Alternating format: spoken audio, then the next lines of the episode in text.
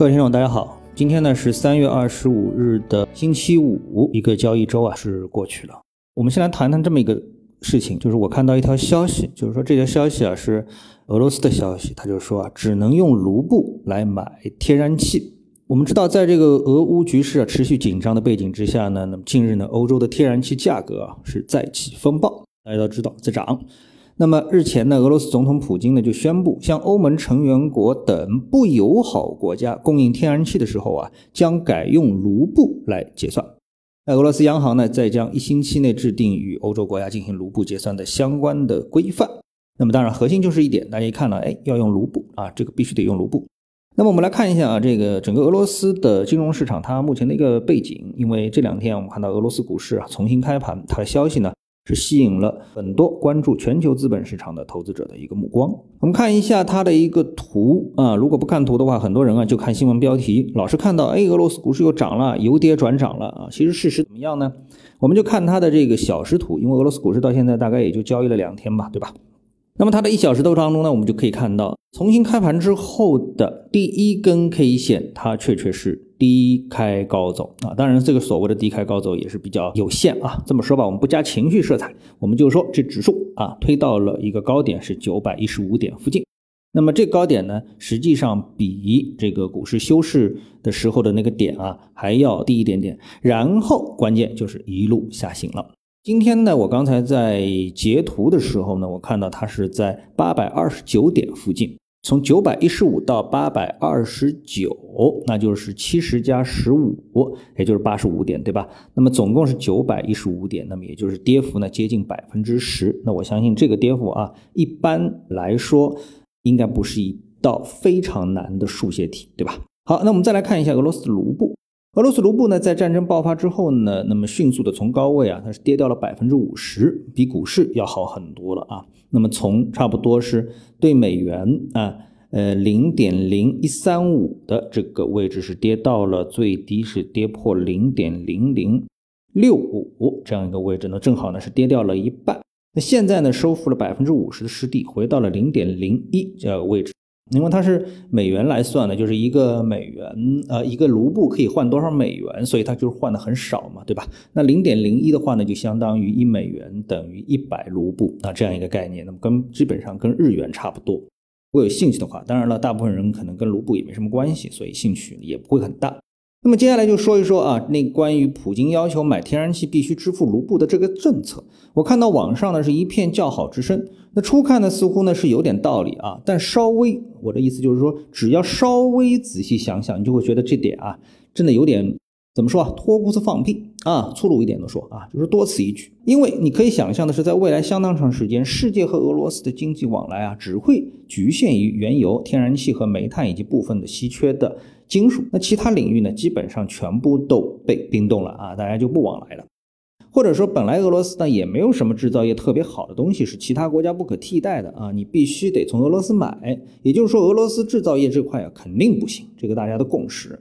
这么说的话呢，那你对照一下中国、美国，那你就知道了。尽管我们对美国有种种的不满和矛盾，但起码美国的，比如苹果手机啊。电脑系统啊，你比如说 Windows 系统啊，还有很多软件啊，特斯拉汽车芯片、波音飞机，那都是中国啊不可或缺的啊，没办法，我们只能去买。所以呢，那中国呢需要美元去购买这些商品，基础就是说你需要美元去购买这些商品。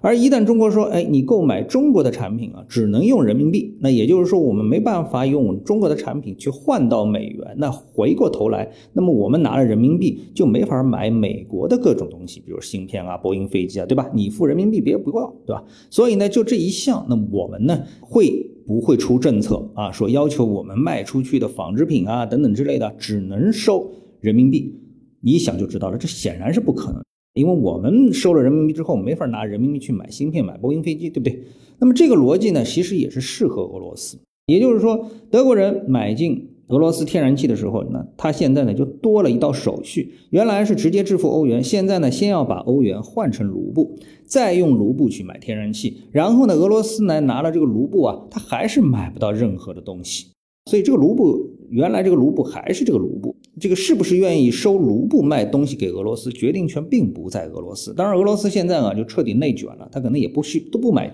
别人的东西了啊，他就彻底的自给自足了。自力更生了。那么对于德国人而言呢，他就是多了一道手续，就是欧元换成了卢布。原来呢是不需要这道手续的，但因为买什么东西是确定的，所以呢，他立刻呢就能够把手里这卢布啊转手又还给了俄罗斯，甚至不会在自己的手里啊耽搁一秒钟去承担卢布可能的贬值的风险，因为我们知道货币除了流通的功能，它还有储值、有升值、有吃利息啊这样的多种的这个功能。而所有的这些功能都是建立在这个货币的币值的稳定、被广泛接受的背景下，作为一个世界货币，比如美元、欧元、日元，这些就是世界货币。所以，我们一直说人民币全球化就是这个道理、这个方向。所以呢，我是真的一点都看不出啊，俄罗斯要求大家买天然气的时候一定要用卢布这一招，它的高妙之处啊，到底在哪里？好，说完这个话题之后呢，我们来看一下这个全球资本市场的一个这两天的表现。看到隔夜呢，美股呢是中幅上涨啊，我们也别说大幅上涨了。那今天的香港股市呢是中幅下跌，港股收盘跌了百分之二点四七，恒生科技股指数居然又跌了百分之五。技术面呢是趋于再次趋于恶劣，但基本面上我也没找到什么突发的一个利空。个股方面呢，我们看到很多大家耳熟能详的股票啊，跌幅非常猛。比如说像哔哩哔哩跌了百分之十点四八，还有呢像这个美团、快手啊、药明生物，那么跌幅呢都在百分之八以上啊，也是一大堆大牌的股票啊纷纷大跌，莫名其妙。那么再看 A 股，为什么说了这么多外围的情况之后，慢慢的我们才能要去讲 A 股呢？因为一 A 股不得不讲，